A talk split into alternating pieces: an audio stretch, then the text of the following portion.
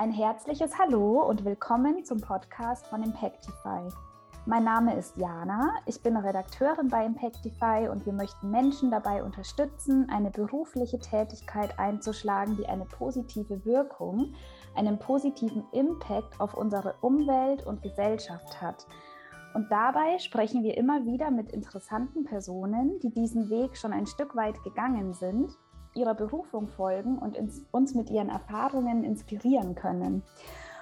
Und meine heutigen Gesprächspartnerinnen sind Anna Gründer und Sophie Mikan, die Gründerinnen und Geschäftsführerinnen des Instituts für schöne Arbeit.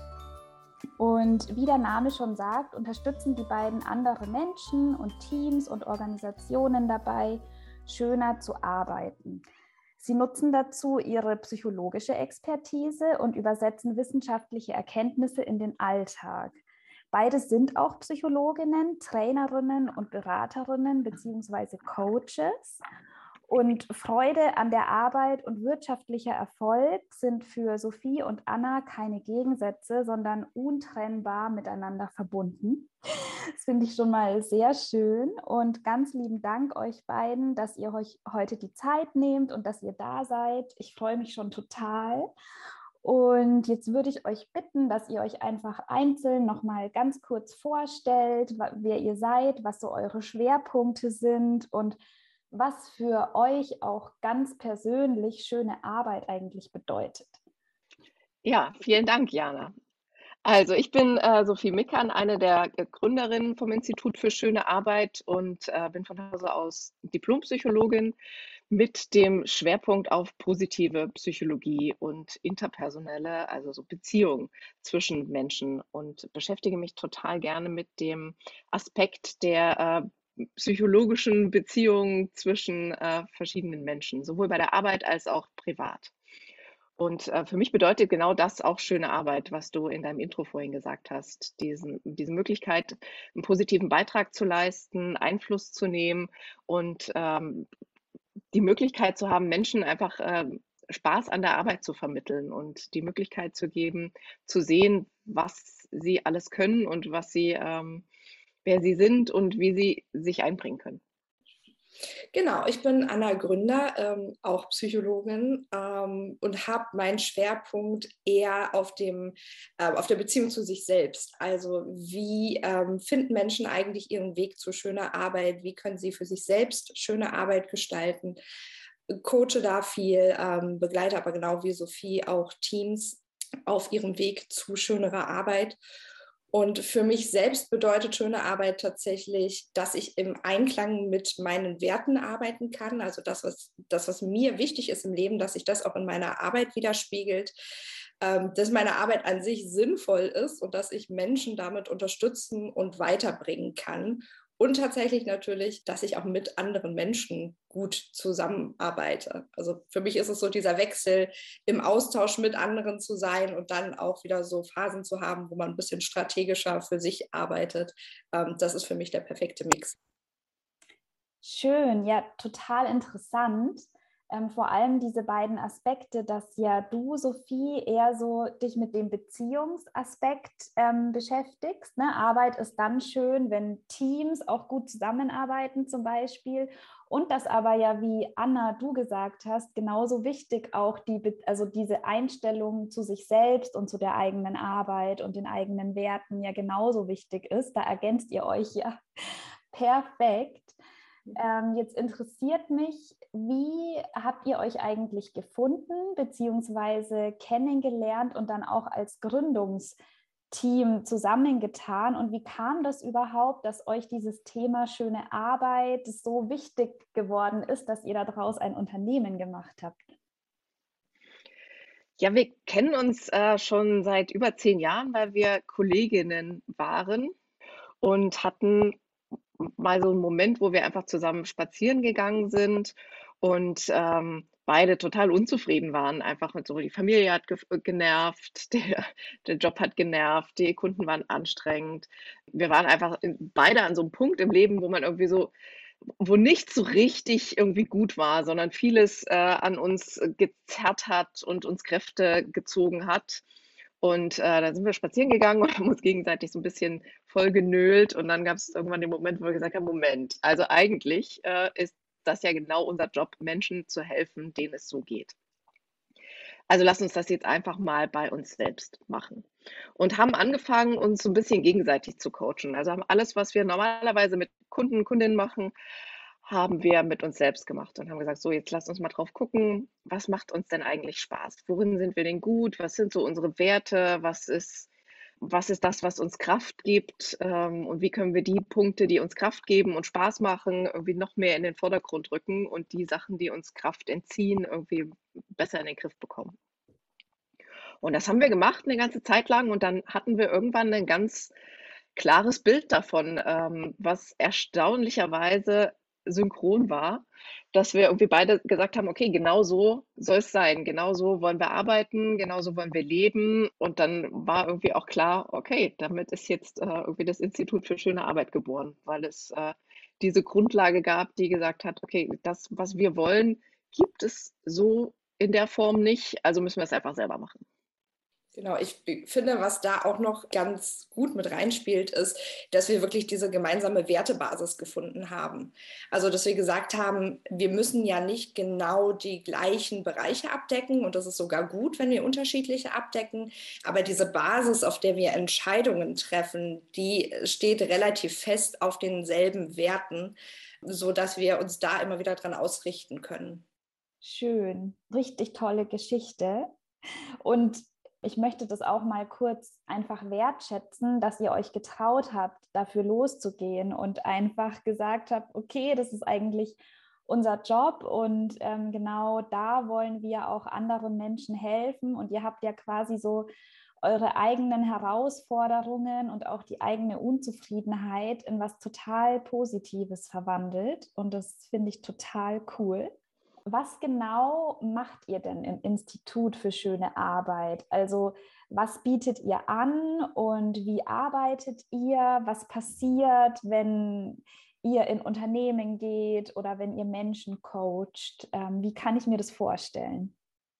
Also was wir anbieten, sind tatsächlich ähm, verschiedene Säulen. Einerseits arbeiten wir mit Teams und Unternehmen ganz strategisch daran zu gucken, was brauchen sie eigentlich, um schön und gut zu arbeiten. Also schön ist ja das eine, erfolgreich ist das andere, das geht ja auch Hand in Hand miteinander, ähm, dass wir da einfach nochmal schauen, wo liegen Stärken, ähm, was, was ist besonders gut, wo sind die Ressourcen, die, die sie mitbringen und was kann man daran eben noch verbessern ähm, wo es tatsächlich ganz häufig schon reicht oder ein guter Startpunkt ist, einfach die Kommunikation untereinander in Gang zu bringen. Also sich tatsächlich mal die Zeit zu nehmen, darüber auszutauschen, zu überlegen, was ist uns eigentlich wichtig, wofür stehen wir, was brauchen wir eigentlich alle, um miteinander zu arbeiten. Und ähm, dann ist es so, dass wenn, wenn diese Idee geboren ist, dann ist das ja das eine. Dann braucht man ja aber auch noch die Fähigkeiten, um in die Umsetzung zu gehen. Und da bieten wir tatsächlich ganz konkret äh, Trainings und Weiterbildungen an. Also, dass man ähm, eben über wertschätzende Kommunikation zum Beispiel spricht oder dass wir Konfliktlösekompetenzen ähm, trainieren. Ähm, wir helfen aber auch den Einzelnen mit Persönlichkeitsentwicklung, also zum Beispiel zu verstehen, was für Stärken liegen eigentlich in meiner äh, Persönlichkeit oder wie kann ich ähm, rhetorisch so auftreten, dass es kompetent wirkt, aber eben auch authentisch bleibt, dass ich das bin und dass ich eben meine ganze Persönlichkeit mit zur Arbeit bringen kann. Genau, und wenn es ähm, sich anbietet, dann ähm, arbeiten wir auch gerne mit Einzelcoachings. Also wenn Menschen sagen, ja, ich weiß nicht so richtig, wie es jetzt eigentlich für mich weitergehen soll oder ich habe eine konkrete Herausforderung in meinem Job, dann ähm, begleiten wir sie auch tatsächlich ganz individuell ähm, im Einzelcoaching dabei. Ja, klingt wahnsinnig spannend. Gab es denn bei eurer Arbeit jetzt egal ob im Einzelcoaching oder im Teamcoaching, mal so Momente, die euch sehr berührt haben oder in denen ihr festgestellt habt, oh wow, wir haben jetzt wirklich durch die und die Maßnahme oder durch eine bestimmte Sache, die während des Trainings passiert ist, die Arbeit wirklich erfahrbar schöner gemacht für die Menschen, die daran teilgenommen haben oder auch für einen Einzelcoachie oder eine Einzelcoachie? Ja, das hoffe ich zumindest sehr. Ja, ich glaube, dass die Veränderungen häufig jetzt nicht sofort eintreten. Ähm, was für uns gibt es immer so kleine magische Momente, wo man merkt, okay, jetzt ist irgendwie ein Licht aufgegangen oder jetzt ist irgendwie, hat so ein Puzzleteil, was festklemmte, irgendwie passt jetzt äh, richtig rein. Also es sind eher so die kleinen Aha-Momente in, äh, in Coaching-Situationen, in ähm, Teamentwicklungen oder eben in Trainingssituationen, wo man merkt, so, oh, jetzt hat es irgendwie gerade Klick gemacht, jetzt ist, äh, jetzt ist gerade was passiert. Und das sind meistens kleine, unscheinbare Momente, die aber so ein bisschen wellenförmig sich dann ausbreiten. Also wenn einmal die, das Fundament dann steht, äh, dass wir schon auch mitbekommen, gerade wenn wir mit Teams langfristig zusammenarbeiten, dass ähm, das dann schon auch zu Veränderungen führt, dass ähm, Menschen einfach mit sich selbst mehr im Reinen sind, was natürlich dazu führt, dass sie auch in Teams viel gelassener agieren und ähm, Konflikte besser lösen können, was natürlich zu einer größeren Harmonie dann oder zumindest, was heißt Harmonie, aber zumindest irgendwie einer konstruktiven Umgang führen, die äh, letztendlich dann auch zu natürlich wirtschaftlich positiveren Ergebnissen führen. Deswegen, ich finde, man kann das äh, gerade bei unserem Fach schwer sagen, so man legt jetzt den einen Schalter um und dann passiert was oder wir benutzen das eine Tool und dann ist alles schöner sondern das ist ein, ein Prozess der, der Reflexion und äh, so in kleinen Schritten, der aber am Ende häufig doch zu großen, schönen Neuerungen führt. Was, was ich besonders spannend finde, ist, dass es sich auch vorher eben nicht genau planen lässt. Ne? Also es ist nicht so, dass wir reingehen und sagen, ah genau, das ist der Knackpunkt, jetzt ähm, sagen wir denen das mal und dann kann man das irgendwie äh, reparieren, sondern ganz oft ist es eben so, dass dann so in der Reflexion und im Gespräch eben ähm, sich plötzlich Themen ergeben, wo, wo wir was ansprechen und plötzlich man merkt, wie sich die Energie im Raum entfaltet und äh, sagt, okay, da bin ich irgendwie jetzt auf Gold gestoßen. Das ist tatsächlich so ein Punkt, da müssen wir weitergehen. Und ich glaube, was unsere Arbeit auch einfach ausmacht, ist, dass wir ähm, tatsächlich auch einfach die Menschen, mit denen wir arbeiten wollen, befähigen wollen, einfach dieses System, den Mechanismus zu verstehen, zu verstehen, was da passiert und das selber zu reparieren. Also es ist nicht unser Ziel, dass wir da quasi jahrelang Seite an Seite arbeiten, sondern wir wollen wirklich die Menschen bestärken, wollen ihnen zeigen, wie das geht, so damit, dass sie das eben auch langfristig umsetzen können. Und ich, ich glaube, deswegen sind unsere, unsere schönen Momente auch welche, die vielleicht von außen gar nicht so groß aussehen, weil sie eigentlich vor dem eigentlichen Ergebnis passieren. Das heißt, in dem Moment, wo sich der, der Mechanismus wandelt und ein Team sagt, ja, aber Moment mal, äh, da können wir doch selber eine Lösung finden. In dem Moment geht uns dann das Herz auf und wir denken, okay, jetzt, jetzt sind wir auf einem richtigen Weg oder ähm, auch im Coaching, wenn jemand erkennt, okay, ich habe jetzt ganz viel irgendwie ähm, versucht, auf eine Strategie den richtigen Job zu finden, aber ich merke gerade, die Strategie ist eine Sackgasse und ich muss eigentlich eine völlig andere ausprobieren. Das sind so halt so diese Prozessmomente, in, in denen wir so merken, okay, wow, da, da kommt jetzt was wirklich in Bewegung. Und meistens sind wir dann halt noch dabei, wenn es sich in Bewegung setzt ähm, und lassen dann irgendwann quasi diesen, diesen Zug auch alleine weiterfahren und sein Ziel finden. Wenn wir so sicher sind, ne, alle sind auf dem richtigen Gleis, alle wissen, wie der Zug funktioniert, dann ähm, ziehen wir uns auch Stück für Stück einfach zurück, damit das eben auch langfristig sich so etabliert, dass die sich selber helfen können. Ja, ich glaube, das ist auch nochmal ein ganz wichtiger Punkt unserer Arbeit, dass wir eigentlich idealerweise, wenn es richtig gut laufen würde, wären wir in äh, ein paar Jahren ähm, überflüssig. Das wäre eigentlich unser Ziel. Wenn alle Menschen irgendwie für sich ähm, einen Weg zu schöner Arbeit gefunden haben und sagen, meine Arbeit macht mir total Spaß, ich gehe da drin auf, äh, ich kann meine Stärken einbringen und fühle mich richtig auch äh, gestärkt durch einen Beitrag, den ich leisten kann, dann wäre es ideal. Das ist eigentlich unser Ziel, dass es uns irgendwann nicht mehr, dass wir überflüssig werden. Total cool. Also das ist ja, glaube ich, auch in vielen Berufen so, dass einfach, ne, man arbeitet ja an einem Problem und hofft natürlich, dass langfristig dieses Problem irgendwann gelöst wird. Und ich stelle mir das auch so schön vor, einfach in einer Welt zu leben, in der jeder Mensch einfach richtig gerne in die Arbeit geht, weil er oder sie sich dort selbst verwirklicht und einfach auch das Team passt und die Wertschätzung und so weiter. Und ähm, glaube, dass ihr da schon einen riesigen Beitrag dazu leistet. Jetzt eine Frage, die mir immer so im Kopf rumgeht, ist, es gibt ja eure Trainings und eure Coachings. Und wenn das jetzt aber ne, einfach, stellen wir uns mal vor, jemand hört den Podcast und die Person ist gerade unzufrieden in ihrem Job und ist vielleicht auch in so einer Art Sackgasse und geht gar nicht mehr so gern zur Arbeit, weiß aber vielleicht auch nicht so wirklich warum.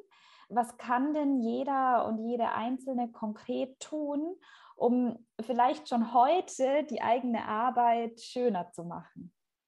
Ich glaube, ganz wichtig ist es erstmal für sich selber, sich einen Moment Zeit zu nehmen und zu überlegen, was wäre denn überhaupt schöne oder die ideale Arbeit für mich? Also was, was ist mir wichtig? Woran will ich arbeiten? Was, ne, will ich was Großes bewegen? Oder reicht es mir vielleicht auch, wenn mein Job möglichst entspannt ist und ich damit gut meinen Lebensunterhalt sichern kann, was ja auch total legitim ist? Und für sich selber nochmal zu schauen, ähm, arbeite ich gerne im Team oder lieber alleine? Was sind Aufgaben? Was sind Themen, die mir Freude machen? Ähm, was für ein Umfeld brauche ich eigentlich, um gut arbeiten zu können? Und ich merke manchmal, dass man so sehr auf das Problem guckt und irgendwie guckt, was ist da falsch und da erstmal einen Schritt weg zu machen und zu schauen, okay, was wäre es eigentlich, was ich gerne hätte oder was ich bräuchte, das finde ich ist ist so die Basis dafür, um erstmal rauszufinden, wo soll es eigentlich hingehen. Ähm, und dann ist es natürlich ganz klar, dass man dann abgleicht und schaut, okay, wo, wo passt das schon mit dem Job, den ich gerade tatsächlich habe und wo passt es nicht und ähm, sich dann eben überlegt, kann, kann ich daran was ändern, wenn es nicht passt? Kann ich ins Gespräch gehen? Also viele Leute tragen das wahnsinnig lange mit sich selber rum und versuchen für sich selbst eine Lösung zu finden da ist es manchmal tatsächlich ganz, ganz hilfreich, da einfach ins Gespräch zu gehen, vielleicht auch mit ähm, der Führungskraft oder KollegInnen und ähm, einfach mal zu schauen, kann man vielleicht auch was verändern. Das wären für mich immer so die ersten Schritte, bevor dann natürlich der, der allerletzte wäre zu sagen, okay, im, im schlimmsten Fall, wenn da gar nichts möglich ist, ähm, dann natürlich zu gucken, gibt es vielleicht da draußen irgendwo einen Job, der meine Kriterien erfüllt. Ja, das ist dann natürlich auch glaube ich, immer so ein ganz schmaler Grad. Ne? Was liegt quasi in der Verantwortung der Einzelperson? Also wie du schon sagst, man kann ja auch selbst von sich aus sehr viel verändern und wo hört es dann aber auf? Und äh, man muss dann wirklich sagen, ja, okay, dann stimmt es hier jetzt einfach nicht für mich. Ne? Ich glaube, das ist gar nicht so leicht, das dann immer abzuwägen. Ja, ich glaube, ein ganz wichtiger Schritt ist, den man häufig unterschätzt, dieses sich seiner eigenen Bedürfnisse auch bewusst zu werden. Sich äh, ganz klar auch für sich zu reflektieren, was brauche ich denn? Bin ich jemand, der äh, beispielsweise total viel Freiraum braucht oder bin ich jemand, der sich eher nach Führung äh, sehnt, der jemanden braucht, der mir klare Ansagen macht, an denen ich mich orientieren kann oder engt mich das eher ein? Da sind Menschen ja ganz unterschiedlich. Deswegen kann man nie eine pauschale Antwort geben, was denn schöne Arbeit ist, weil Schönheit liegt immer im Auge des Betrachtenden. Ähm, und deswegen ist es so wichtig, auch mit sich selbst da einfach ehrlich zu sein und äh, ganz genau zu überlegen, was brauche ich? Was, was ist denn schön für mich? Was, was macht mir denn Spaß? Und was kann ich und was will ich? Und wenn man das für sich gefunden hat, finde ich, ist es auch viel leichter, das zu kommunizieren und das umzusetzen. Aber der wichtigste Schritt ist häufig, das einfach für sich so klar zu ziehen und sich auch ein bisschen frei zu machen von, von vielleicht Leistungsmotiven oder anderen Einflüssen, die man so von der Gesellschaft hat dass man irgendwie denkt, man müsste irgendwas machen, einfach weil sich das so gehört. Das erleben wir ganz oft. Mm, ja, das glaube ich, dass dann auch irgendwie vielleicht der eigene Bezugsrahmen erstmal, also dass man den erstmal selbst erweitern muss und erstmal sich erlauben muss, überhaupt sich zu fragen, was sind denn eigentlich meine Bedürfnisse? Ne? Und Habt ihr da vielleicht konkrete Tipps, wenn jetzt jemand sagt, ja, okay, ich weiß schon irgendwie, was meine Bedürfnisse sind, aber ähm, es gibt ja auch immer noch, obwohl wir uns ja in Zeiten von New Work befinden, Firmen, in denen Vorgesetzte vielleicht eher traditionell und eher konservativ sind und die für die das jetzt noch nicht normal ist, dass Mitarbeiter und Mitarbeiterinnen ihre Bedürfnisse kommunizieren und dass Arbeit auch schön sein soll. Habt ihr da Tipps, wie die Hörer und Hörerinnen, die das interessiert, trotzdem auch irgendwie clever ihre Bedürfnisse kommunizieren können.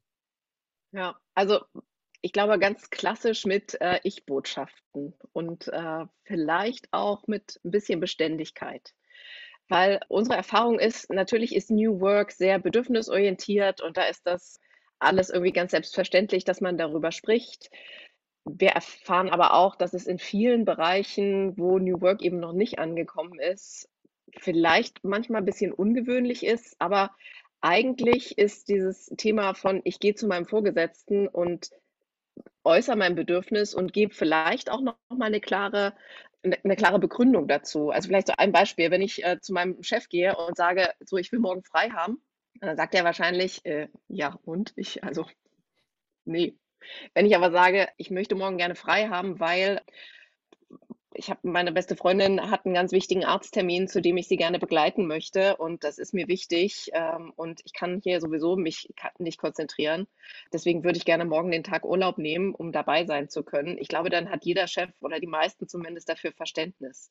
Und ich glaube, es ist genau das, dieses einfach noch so so ein bisschen mehr Informationen dazugeben und so ein bisschen ehrlicher und authentischer zu sein, ähm, trifft auf sehr viel Verständnis, ganz egal, in welchem Arbeitsumfeld man sich tatsächlich bewegt. Genau. Ich glaube, was man sich auch einfach klar machen muss, ist, äh, dass viele Dinge, die man zum ersten Mal ausprobiert, auch erstmal sacken müssen beim Gegenüber. Also manchmal ist das gar nicht so, dass jemand irgendwie dem, dem Gespräch ablehnend gegenübersteht, sondern erstmal für sich sortieren muss und sagen muss, okay, jetzt ist hier jemand gekommen und hat sich von mir was gewünscht. Ähm, was mache ich denn damit? Und vielleicht, wenn das nicht üblich ist, vielleicht gar kein klares, gar keine klare Handlungsoption hat und weiß, ah, okay, wenn das passiert, mache ich das, sondern erstmal denkt, ah, okay, gut, ähm, dann denke ich darüber mal nach. Und dass das völlig okay ist, dass man sowas auch einfach aushalten kann. Ähm, und sagen kann, gut, dann habe ich hier wohl was Neues probiert. Schauen wir mal, wo das hinführt. Es ist ja tatsächlich auch wirklich dieses Thema, so steter Tropfen hüllt den Stein, wenn man sowas immer mal wieder anspricht und ähm, immer wieder kleine Schritte macht, dann transportiert man da ja damit ja auch, was ist mir wichtig. Und das ist ja sowieso ein Wandel, der sich gerade durch die ganze Gesellschaft vollzieht, zu sagen, meine Arbeit, die kann doch eigentlich für mich auch was Gutes sein. Ähm, und ich glaube, dass wir da auch gesellschaftlich viel mehr noch miteinander ins Gespräch kommen werden.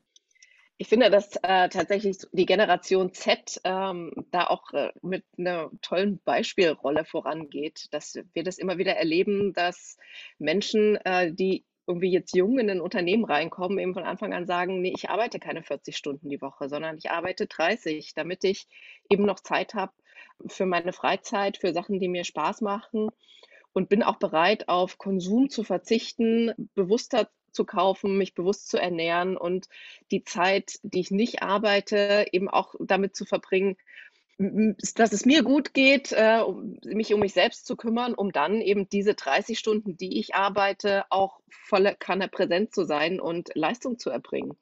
Und ich glaube, das ist ein Konzept, was zum Beispiel vielen Menschen aus der Babyboomer-Generation erstmal ein bisschen fremd ist. Aber es wird immer mehr Generation Z-Menschen geben, die das fordern. Und äh, ich glaube, dass die Arbeitswelt sich auch darauf einstellen wird. Ja, ja, spätestens dann, wenn die Generation Z auch eben die, die Führungskräfte dann werden, ne, die dann auch sowas entscheiden. Also ich sehe da auch definitiv den Wandel kommen. Wenn wir jetzt mal von der Perspektive von Vorgesetzten gucken, ich stelle mir das sehr schwierig vor, weil, wie du schon gesagt hast, New Work ist sehr bedürfnisorientiert.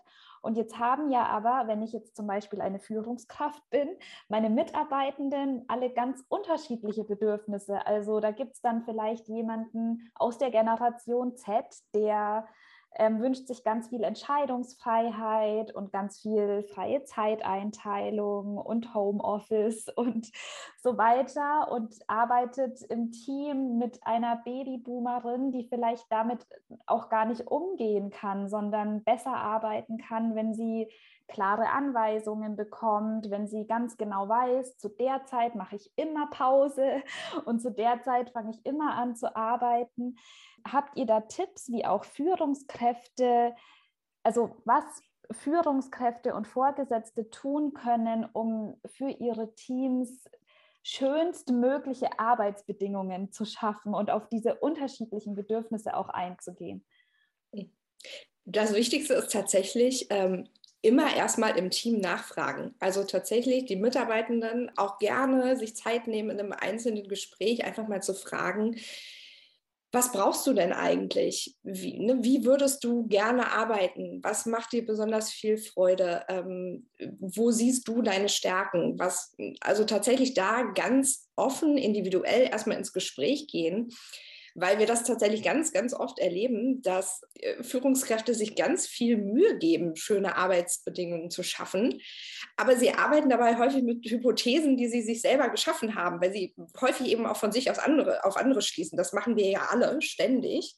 Und man dann denkt, jetzt habe ich das Schönste geschaffen und dabei gar nicht bemerkt hat, dass es vielleicht an den Bedürfnissen ähm, einzelner Teammitglieder vorbeigegangen ist. Und tatsächlich ist das für alles immer die Grundlage, im Gespräch miteinander zu bleiben. Und dann finden sich in der Regel auch ähm, total individuelle Lösungen. Es muss ja nicht sein, dass alle im Team gleich arbeiten, sondern vielleicht reicht es auch, eine gemeinsame Basis zu schaffen. Ähm, und da einfach mal zu gucken, was brauchen wir denn, wo müssen wir uns treffen, wo müssen wir Arbeitsweisen aufeinander abstimmen, um als Team erfolgreich sein zu können. Und wo ist es eben auch möglich, dass alle unterschiedlich arbeiten, so wie es ihnen eben liegt. Ja, ich glaube, da ist auch Transparenz einfach ganz wichtig, ehrlich und transparent damit umzugehen und zu sagen, ihr habt unterschiedliche Bedürfnisse, wir können hier nicht eine Lösung, die allen gerecht wird. Ein, also das funktioniert ja nicht. Da, mittlerweile wissen wir ja auch alle, dass äh, Gerechtigkeit eben nicht bedeutet, dass alle das Gleiche kriegen, sondern Gerechtigkeit bedeutet, dass eben jeder individuell das bekommt, was er braucht.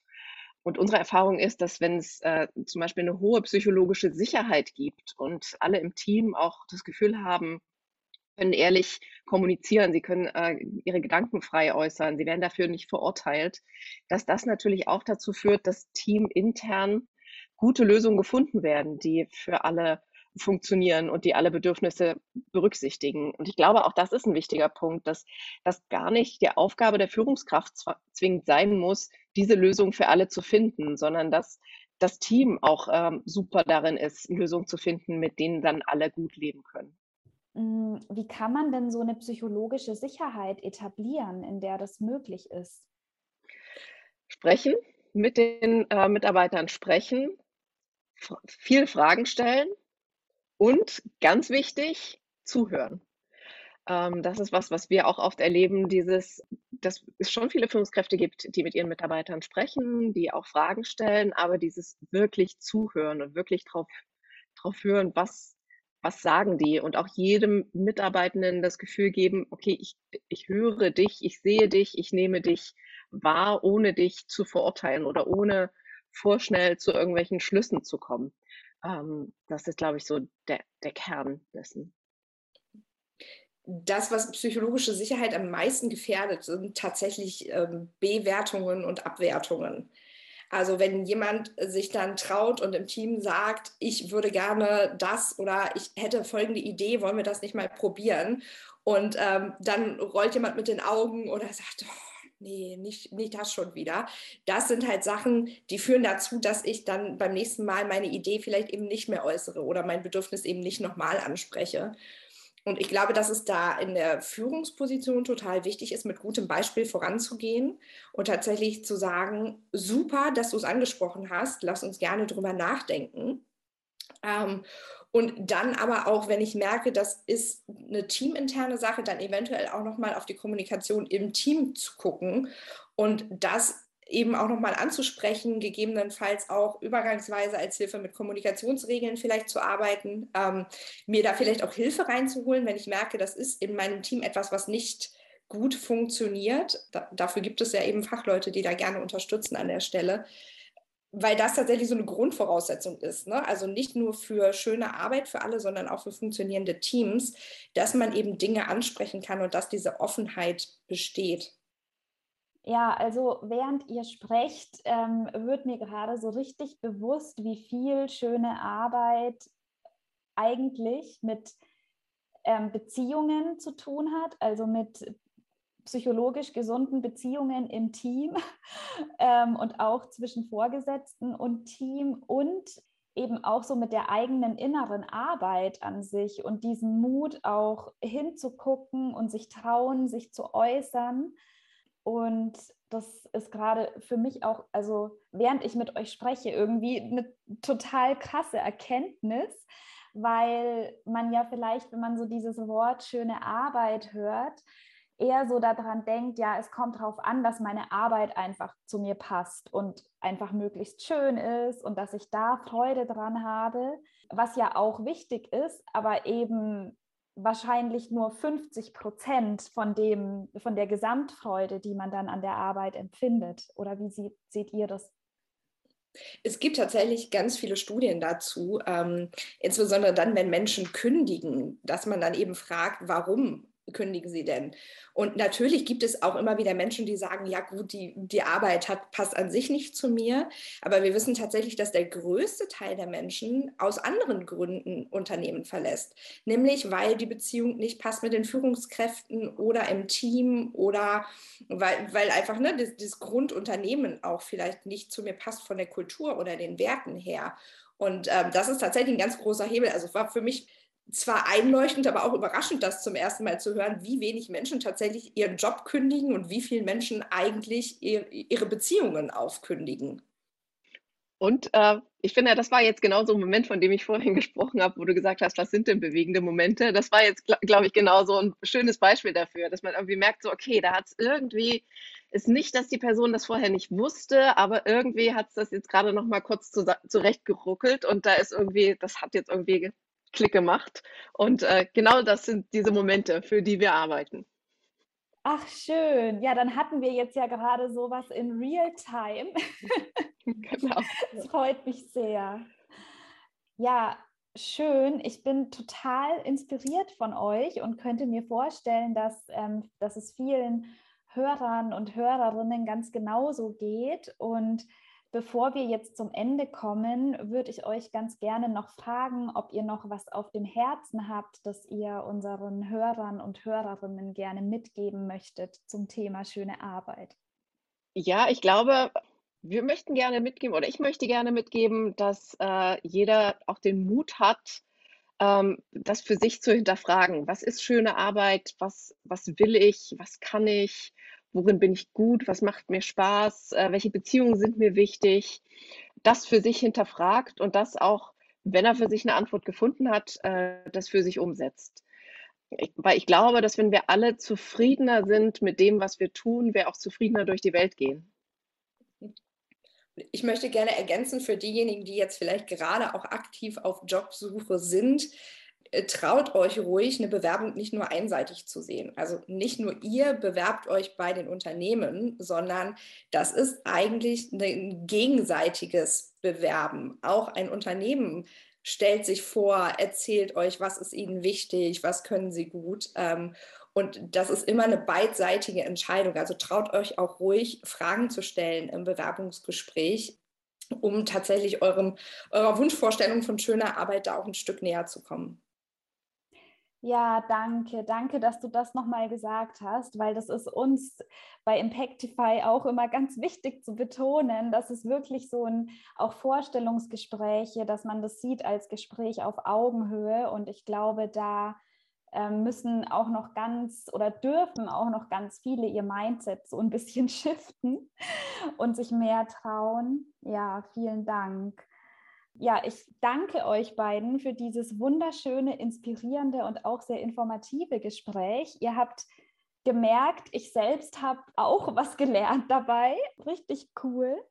Und wenn du, lieber Hörer, liebe Hörerin, noch mehr über Anna und Sophie und ihr Institut für schöne Arbeit erfahren möchtest, oder dich vielleicht sogar auch für ein Coaching bei ihnen interessierst oder denkst, okay, die zwei, die würden meinem Team jetzt echt gut tun, dann findest du weitere Informationen auf der Webseite institut-schönearbeit-arbeit.de und außerdem posten Anna und Sophie auch regelmäßig bei Social Media, zum Beispiel kannst du sie bei Instagram finden über Institut für schöne Arbeit, alles mit Unterstrichen getrennt.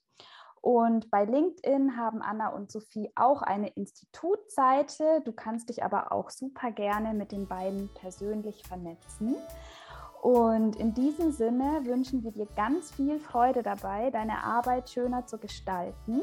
Und wir bedanken uns ganz herzlich bei dir fürs Zuhören und sagen bis bald bei der nächsten Podcast-Folge von Impactify.